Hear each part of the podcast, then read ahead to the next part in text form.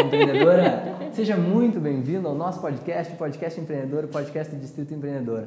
Hoje estou aqui com a Mari Guteio, cofundadora da No One, especialista em Design Thinking. A gente vai bater um papo, graças a um ouvinte que pediu para a gente falar sobre Design Thinking, sobre a importância do Design Thinking, como é que a gente pode usar o Design Thinking para organizar os nossos pensamentos, para desenvolver novos produtos, para entender culturas organizacionais, enfim. Mari, seja muito bem-vindo ao nosso podcast, estou muito feliz. Obrigado também ao pessoal que indicou a Mari, a Mari por indicação aqui do podcast Empreendedor. Eba.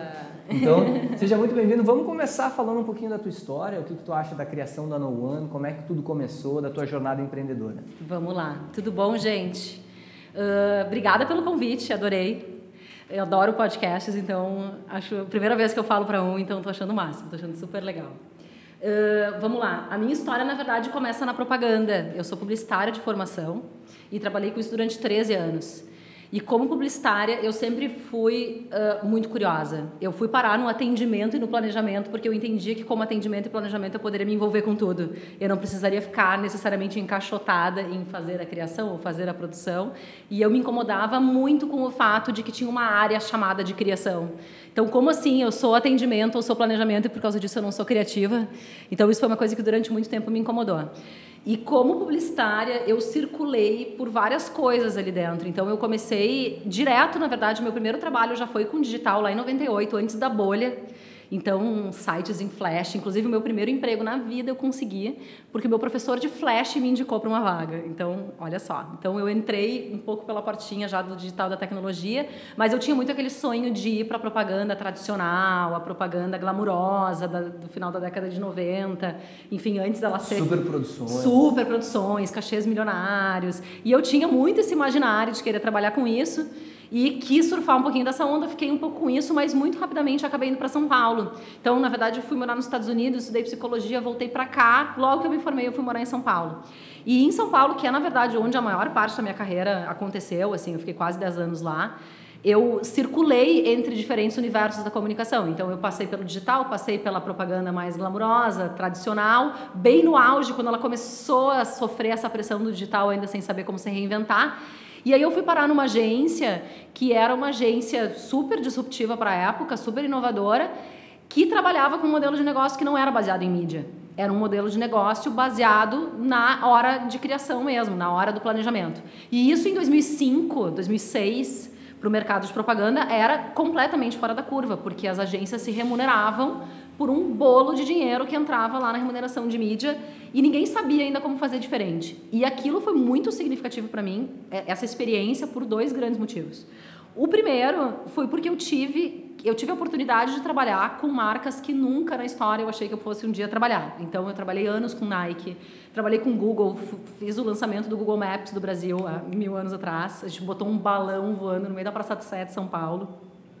Trabalhamos com Yahoo, com o Globo, com Oi, na época que a Oi era Oi. Então, assim, eu peguei uma época que ainda era muito legal trabalhar com isso, não estava sofrendo tanto, ainda tinha muito espaço para uma criatividade com muitas aspas mais pura. Então, eu tive a oportunidade de trabalhar com um monte de marca incrível e isso me ensinou uma coisa que foi muito importante, que é não existe o topo. Então, enquanto eu estava, eu, comecei, eu sou de Novo Hamburgo, então eu comecei em Novo Hamburgo, depois vim para Porto Alegre, depois fui para São Paulo, então foi crescendo a escala de empresas e marcas com as quais eu trabalhava e eu almejava chegar num lugar e que eu chegaria lá e tudo ia ser melhor, e tudo ia ser incrível, e tudo ia ser perfeito, e isso não existe. Então, grandes marcas têm problemas, têm dificuldades, vantagens que tu tem nas pequenas, tu não tem nas grandes. A grande tem mais verba, mas tu tem muito mais amarras em relação ao que, que tu pode fazer com ela. Então, isso para mim foi um aprendizado muito importante que eu trago até hoje no meu processo de empreender, assim, que é não tem topo. E isso parece bobo, né, Mari, que a gente está falando, mas é uma coisa muito da maturidade, muito. porque tu imagina isso na tua cabeça e quando bate de fato que tu percebe, cara, não é assim. Não é isso. Aí muda total, né? E isso me ajudou a dar uma diminuída na rotação. Assim, no sentido de que não tem um lugar onde eu. Acho que me ajudou a aproveitar mais o caminho, sabe? Não tem um lugar onde eu vou chegar e aí quando eu chegar lá vai ficar tudo legal. Então, acho que me ensinou a lidar melhor com os meus sonhos e também com as dificuldades da realidade do hoje, sabe? E eu sou uma pessoa muito orientada ao futuro. Inclusive, depois, mais pra frente eu falo disso, mas assim, uma das coisas que eu acho que dá muito certo na minha sociedade hoje com o meu sócio é que ele é uma pessoa muito orientada ao presente e eu sou uma pessoa muito orientada ao futuro e com isso a gente consegue ter um balanço muito legal legal na sociedade. E uma das coisas que eu aprendi é que a gente não tem sócio porque a gente quer, a gente tem sócio porque a gente precisa. Então, é, esse foi um grande aprendizado. E o segundo grande aprendizado foi desenvolver um modelo de negócio para um segmento que tinha outro modelo e que teve que aprender a cobrar do cliente. Então, a gente chegava no cliente e dizia, tá, esse projeto vai custar, sei lá, 80, 100 mil reais, e ele achava aquilo caríssimo. E não aceitava esse valor, quando na realidade ele estava pagando milhões de reais que ele nem estava enxergando no comissionamento de mídia nas agências tradicionais. Então eu tive que desenvolver muito essa lógica de um novo modelo de negócio. E isso para mim foi muito importante, porque me tirou de uma, ele me botou uma pressão do tempo, porque se eu estou cobrando por hora, eu preciso ter mais controle de como eu estou investindo a minha hora e do quanto a gente está sendo produtivo para ter uma ideia. E isso me deixava muito essa questão assim, será que eu preciso ser refém do tempo para ter uma ideia incrível? Para ter uma ideia brilhante, porque eu acho que na minha época, há 10, mais de 10 anos atrás, existia um pouco desse mito, né? O mito do criativo, o mito da criativa. E Uh, a partir do momento que o meu modelo de negócio é no reloginho, eu tenho que começar a, des a, desenvolver ferramentas que me ajudam a não ser tão refém do tempo. E isso acabou me levando a pesquisar metodologias. E eu acabei parando e descobrindo assim o design thinking como uma das metodologias que ajuda a sistematizar o processo criativo. Então isso foi muito legal. Uh, e apesar disso, eu ainda assim digo que eu cheguei no design thinking meio por acaso, porque eu não sabia exatamente o que, que eu iria esperar dele. Onde que o design thinking passou a fazer muito sentido para mim? Que eu tinha um grande incômodo moral como publicitária, que me incomodava muito o fato de eu estar vendendo coisas, marcas e produtos e serviços que não necessariamente eram realmente o que eu estava vendendo. Então a gente estava criando mensagens e quando o produto de verdade chegava na mão do consumidor, às vezes na minha mão, ele não era, ele não live up to it, desculpa a expressão em inglês, mas ele não sustentava aquilo que a gente estava comunicando.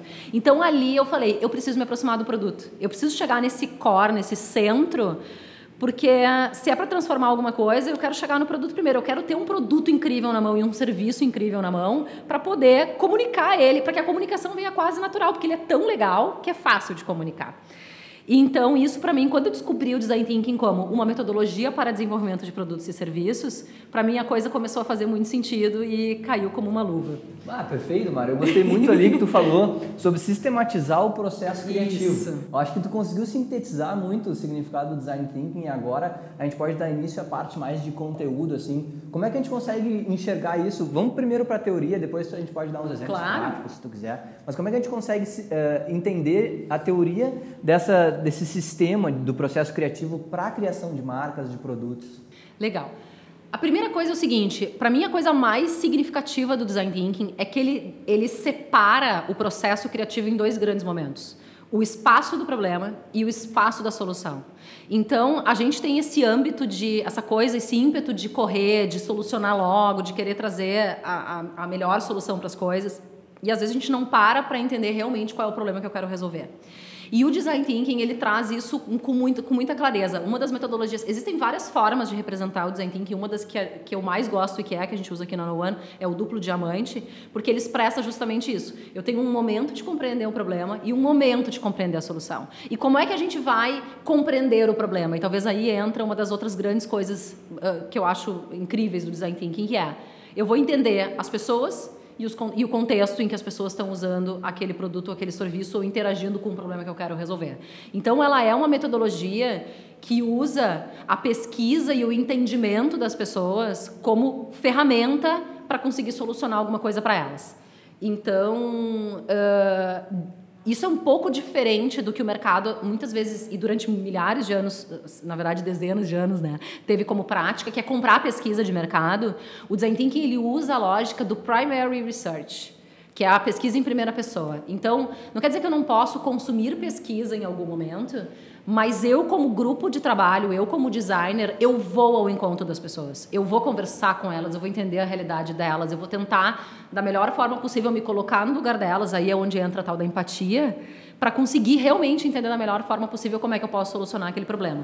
Eu tenho uma pergunta aí, Mari. É, é, nesse processo, então, tu traz o cliente para dentro dessa dinâmica? Sim. O cliente do cliente?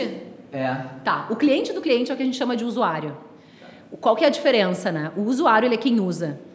o, o design thinking ele vai trazer muito, isso muito forte, inclusive o UX, a User Experience, que é uma metodologia que também hoje está uh, uh, tá muito em voga, a gente usa ela constantemente aqui na No One, ela vai, as duas vão falar muito disso. Ela é o user-centric, as duas são user-centric, né? A, a, abordam esse user-centric mindset. Então, que é a lógica de quem vai usar? Porque quando eu estou falando de cliente ou de consumidor, eu estou pressupondo uma relação um pouco mais comercial. E quando eu falo de usuário, eu estou trazendo uma relação muito mais de uso. E quando tu fala de uso, expande muitas possibilidades.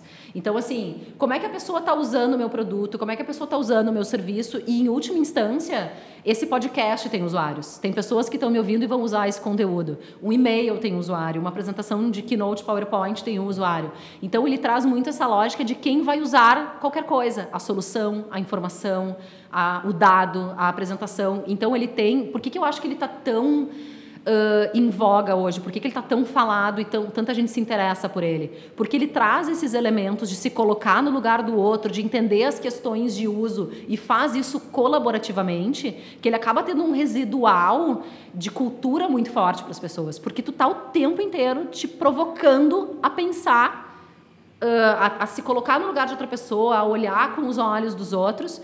E assim, uh, Claro que sentir a dor do outro não existe, porque a minha dor é minha, a tua dor é a tua, mas esse exercício de tentar compreender a realidade do outro é uma das coisas mais valiosas. No nosso caso aqui na No One, a gente traz muito o cliente mesmo, a, a marca, a empresa, o negócio para dentro do processo. Eu parto do princípio que eu nunca vou entender o negócio do meu cliente tão bem quanto ele mesmo.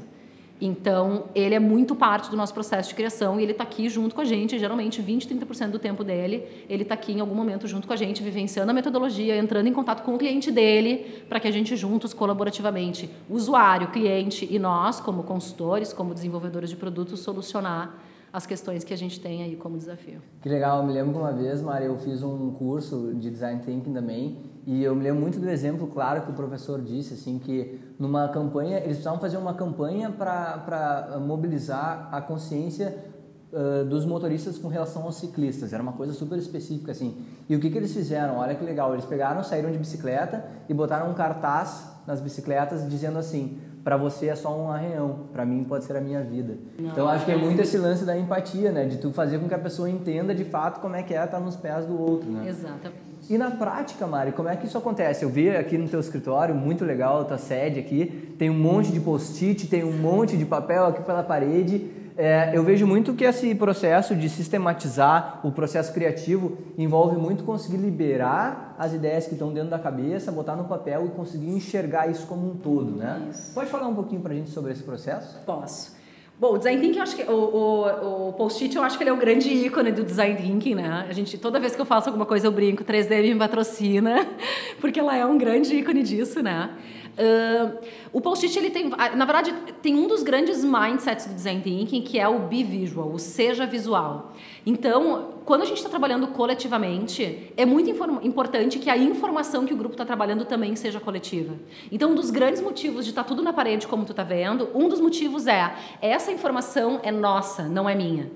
Quando eu estou anotando no meu computador, quando eu estou anotando no meu caderno, por mais que tu tenha acesso ao que tem no meu computador por um Collaborate, por um Google Docs, por exemplo, essa informação ela está um pouco mais encaixotada. Eu tenho dificuldade de ter seis pessoas ao redor de um computador trabalhando numa mesma informação. Ao mesmo tempo que eu tenho tudo na parede, eu estou o tempo inteiro consumindo essa informação e a partir do momento que a gente está conversando alguma coisa, eu escrevo no post-it, ponho na parede, se o que eu entendi e escrevi não é exatamente o que tu quis dizer, imediatamente tu consegue me olhar e dizer, ah, não foi exatamente isso que eu quis dizer, deixa eu arrumar. Então o design thinking, ele, ele, essa coisa do ser visual, ele vai ajudar na compreensão da informação, na, o fato de ser visual, você consome ela muito mais, e uma das coisas mais importantes, que é o que a gente chama de tinkering.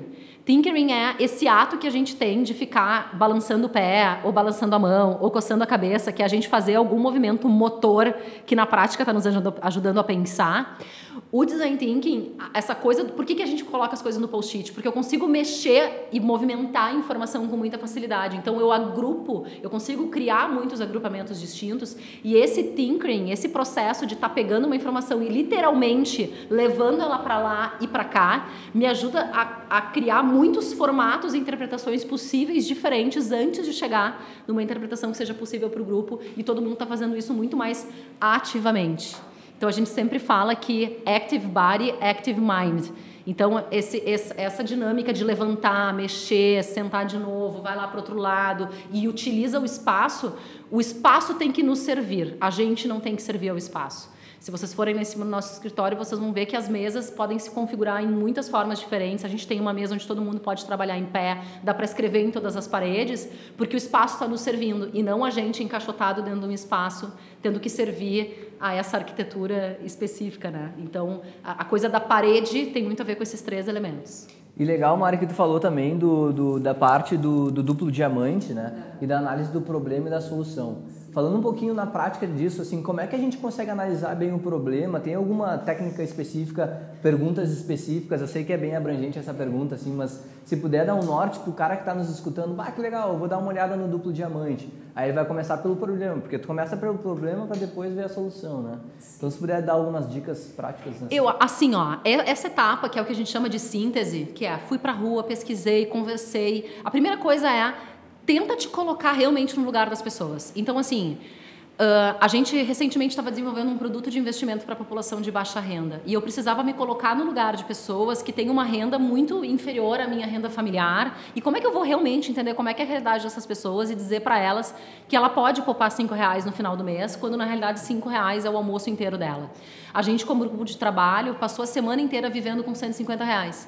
E ao viver com 150 reais a gente descobriu uma série de questões relevantes a, em relação a como que eu guardo, como que eu registro, e isso nos deu muito insights para desenvolvimento de produto. Então, a primeira coisa é, o que, que eu realmente posso fazer para me colocar no lugar das pessoas?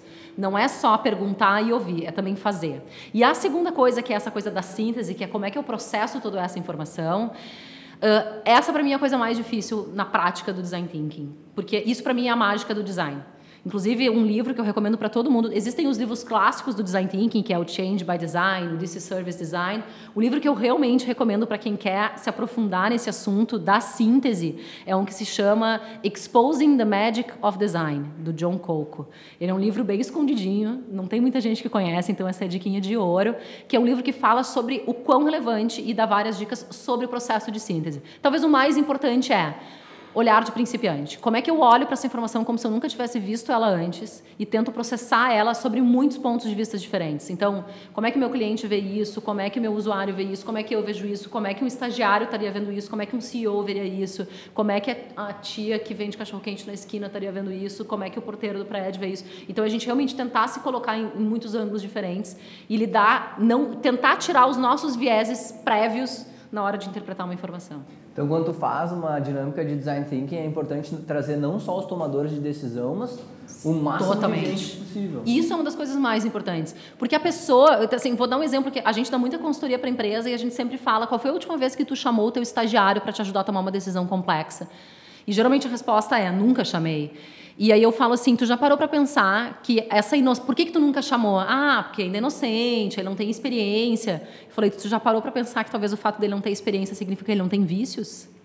E talvez tu tenha vícios que ele não tenha. Então o processo de design thinking ele é muito colaborativo.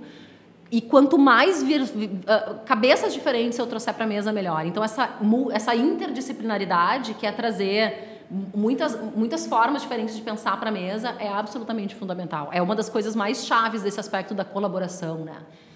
E além, Maio, do desenvolvimento de produto, da marca, quais são os outros benefícios que as empresas, por exemplo, os ouvintes que estão nos escutando, podem encontrar nas dinâmicas de design thinking? Cultura, muito cultura, muito uh, aprender aprender com o outro, aprender um outro jeito de pensar, aprender a, a ter mais essa essa curiosidade em relação às informações. Eu acho particularmente que ele traz muito sobre produtividade, porque ele ajuda a treinar esse teu olhar em relação a qual é o problema que eu realmente preciso resolver. Então ele traz muito e um que eu adoro que é a história da experimentação, que é ao invés de eu ficar, isso é muito uma herança da questão do protótipo, né, do design thinking, que é como é que eu testo que é um irmão do MVP, vamos dizer assim. Não é a mesma coisa, mas é um irmão. Então, uh, como é que eu posso testar isso? Então, ao invés de eu pegar uma coisa que eu tenho que fazer e ficar dois dias planejando como eu vou fazer, e a gente vai e discute, não, mas assim não, e não sei o que, não sei o que, eu faço direto, eu faço e aprendo com isso. E às vezes, se a primeira vez deu errado, em vez de ficar dois dias planejando, nesse meio tempo eu já tentei três jeitos diferentes de fazer, aprendi muito mais rápido, muito mais jeitos, já testei outras formas. Então, ele, ele te ensina muito Acho que ele ensina a diferença entre o que é ser ágil e o que é ser rápido. Ser rápido é mira lá na frente e chega o mais rápido possível que tu conseguir. Ser ágil é eu vou ir rapidinho por aqui. Aí eu cheguei aqui, não é isso, eu tenho agilidade para mudar de direção. Então o design thinking te, te, ensina muito, eu acho, esse jogo de cintura de mudar o caminho e encontrar novas formas de fazer. Os processos levam mais ou menos quanto tempo, Mari? Putz, isso depende muito, tá? Depende muito da complexidade. A gente tem problemas que tu consegue resolver nos chamados sprints, né? Agora tá muito na moda o design sprint. Isso é uma coisa que me perguntam muito. São coisas diferentes? Assim, a metodologia do design thinking está dentro do design sprint, tá? A metodologia vai ser a mesma. A diferença é que tem alguns processos de design thinking que vão precisar muito mais profundidade, em especial quando a gente está falando de coisas relacionadas a hábito. Então, para onde, onde, o design sprint, que são essas metodologias de uma, geralmente uma semana, tá? Onde é que elas vão ser muito úteis? Quando eu já tenho um produto, ou quando eu já tenho um serviço e eu quero criar uma feature nova, eu quero mexer uma feature, eu quero ajustar alguma coisa e importantíssimo, eu já tenho dados prévios para rodar essa informação. Então eu já tenho dado, eu já tenho informação do usuário, eu já capturei essas informações e aí eu vou rodar um sprint e testar com usuários no processo, mas eu já tinha uma base para trabalhar. Eu acho que tem aí um certo perigo de muita gente usando o design sprint para construir coisas inteiras e aí muitas vezes tu não está fazendo nada diferente de uma metodologia normal de concepção, que é simplesmente senta na tua sala e cria sozinho. Porque se tu não tem tempo de ir para a rua, de ir para o usuário, de estudar o contexto e de sair da tua cabeça para ir para a cabeça de quem vai usar, às vezes a gente está, na verdade, fazendo a mesma coisa, só com uma metodologia diferente. O que não é por si só um problema, é simplesmente um jeito diferente de fazer. O design thinking Uh, na maioria dos projetos que a gente opera aqui, que são projetos de mais profundidade, que envolve criar no, um novo produto inteiro, que vai mudar um hábito, que vai mudar, que envolve muitas coisas mais comportamentais e tal, eu diria que projetos de 45 a 90 dias. Pô, legal. Legal. E ah, eu não queria perder a linha ali que tu falou da cultura. Eu gosto muito de falar tá. sobre cultura, assim. E eu acho que uma das coisas, pelo que tu está dizendo, que o design thinking pode ajudar muito é a gente conhecer também o nosso colaborador, né? A pessoa que está trabalhando com a gente. Isso aí eu acho que é essencial, porque a gente passa hoje dias inteiros com essas pessoas e quando vê não sabe nada sobre elas, né? São apenas uma relação profissional que tem. Acho que o design tem que pode abordar muito isso também. Eu gosto de falar que ele é as, as organizações são engrenagens super complexas, muitas vezes enferrujadas. E o design thinking é um óleo que vem e lubrifica essas engrenagens. Ela, ela ajuda a parar as arestas, arestas dessas engrenagens organizacionais.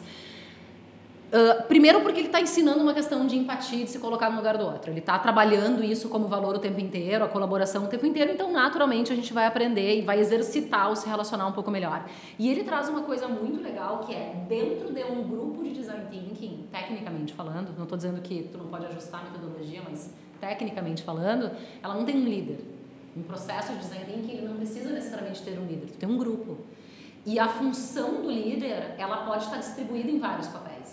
Então, por exemplo, uh, pega uma reunião tradicional onde tu tem alguém que convocou a reunião, tem um líder que está participando da reunião e duas outras pessoas que são ou do time ou de um time paralelo, mas que essa pessoa, que esse líder está num nível hierárquico superior.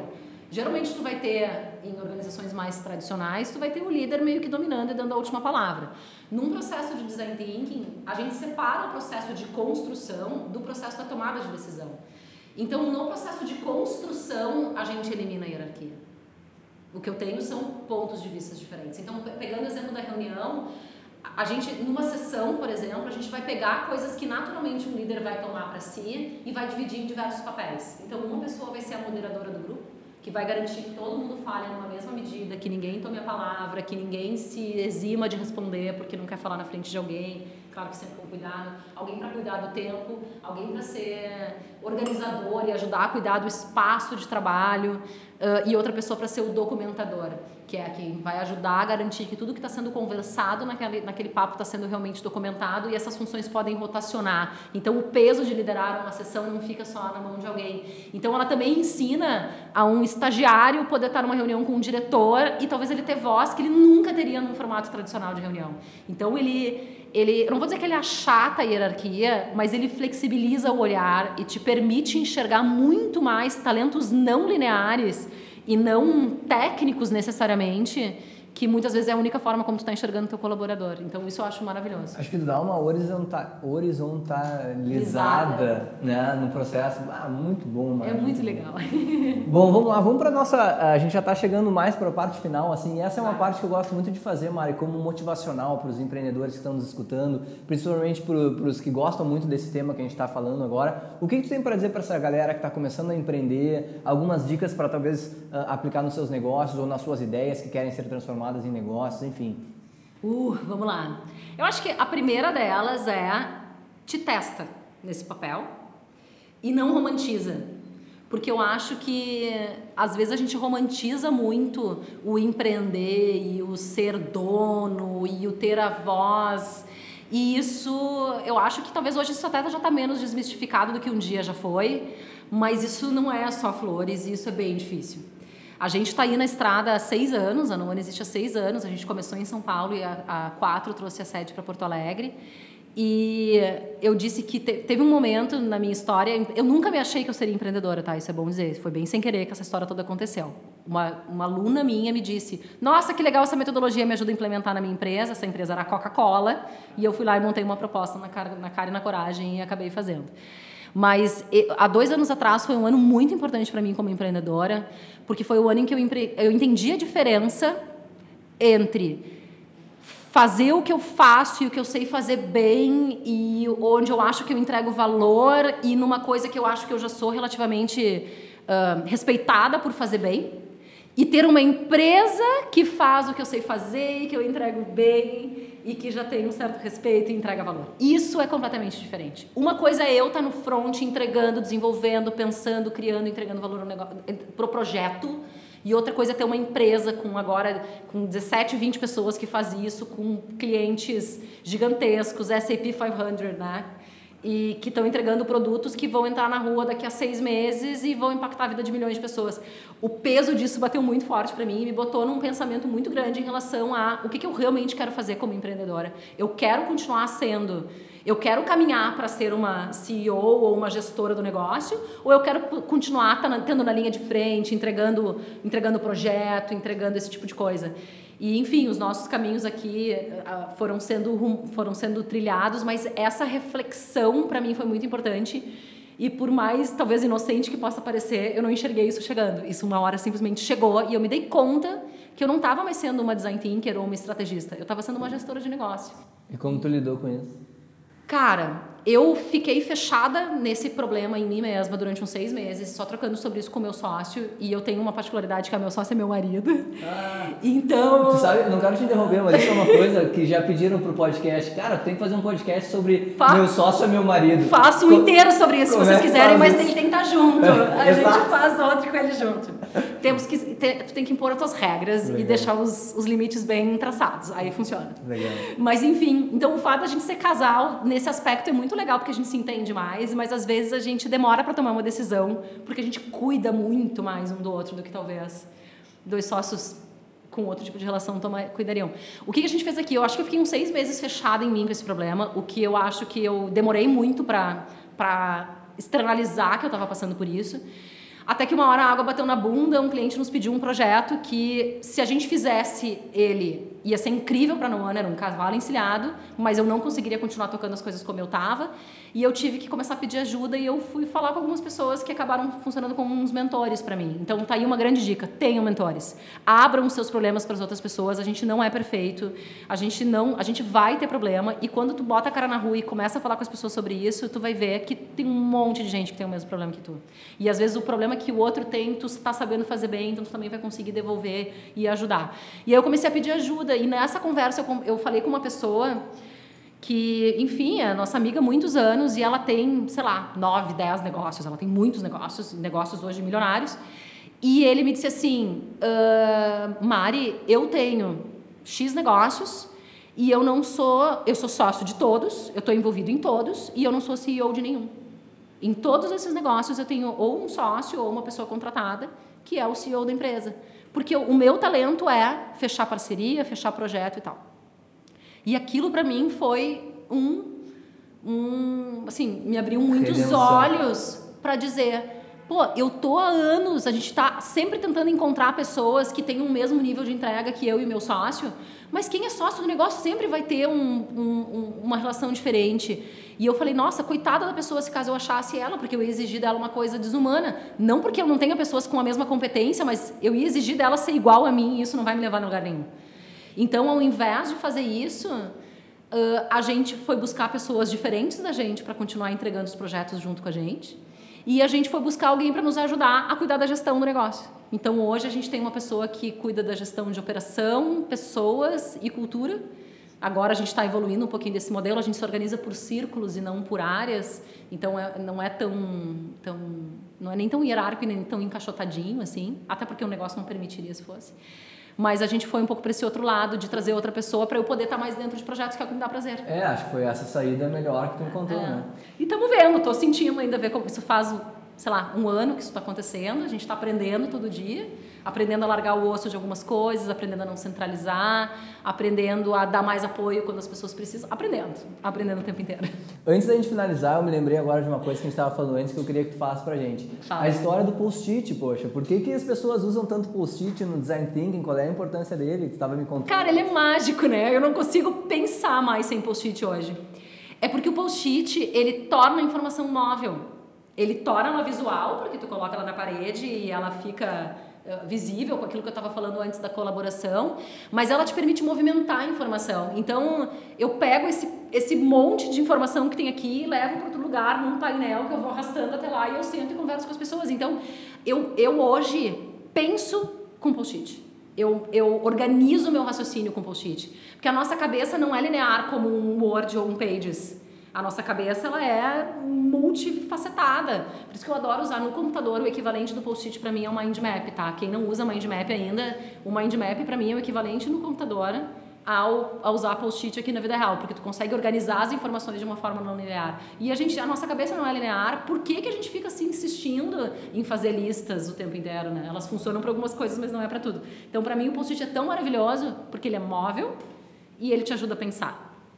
Pô, que legal, Mari, que legal. Então, para a gente finalizar o nosso podcast, o que, que tu acha de fazer um pitch aí pro pessoal te contratar, para quem está precisando dos teus serviços? Gente! Essa é a melhor parte aí por entrevistar. Não sei se eu estava tão preparada para fazer esse. Pô, vai lá, mas tenho certeza que tu, com a tua desenvoltura sensacional, vai fazer. Cara, vamos lá. A gente é muito apaixonado pelo, pelo trabalho que a gente faz. E a gente tem tido resultados incríveis com design de produto e serviço nos últimos seis anos. Uh, a gente, inclusive, ontem ficou sabendo aí de um cliente que teve agora 30% de aumento na margem de venda dos produtos em função de um redesenho de sistema que a gente fez para eles. Então, isso foi super legal. Uh, a gente trabalha com muita profundidade. Eu acho que isso é um grande diferencial do nosso trabalho. Tem muita gente hoje que já usa design thinking. Eu acho que, inclusive, também é importante falar um pouquinho disso no podcast sobre design thinking, que é uh, cuidado com a falta de profundidade.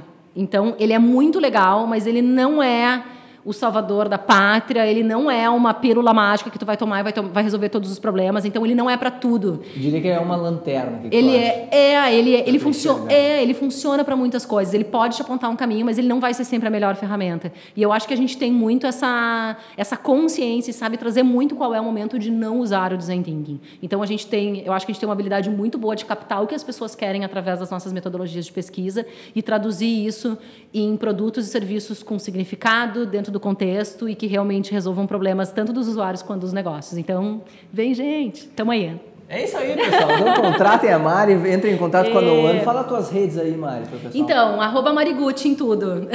arroba Marigucci. Mari, Mari, como escreve, G-U-T-I. No Instagram, no Twitter e da No One é we underline are underline no one. We are no one com underlines. Então é isso aí, pessoal. Venham. Estamos chegando ao fim do nosso podcast aqui. Uh, Mari, muito obrigado pela tua presença. Foi um prazer imenso te entrevistar e aprendi muito contigo. Isso é o que eu mais gosto, assim, a quantidade de coisas que eu aprendo nesse, que eu aprendo nesse podcast é muito legal. Que massa. Então, muito obrigado. Se você quiser mandar alguma dica, alguma sugestão para entrevistas, quer indicar alguém para ser entrevistado, mande um e-mail para contato@distritoe.com.br. Eu sou Eduardo Dudes, se quiser me adicionar no Instagram, no LinkedIn também, as redes estão todas abertas. E é isso aí, pessoal. A gente se vê no próximo programa. Valeu!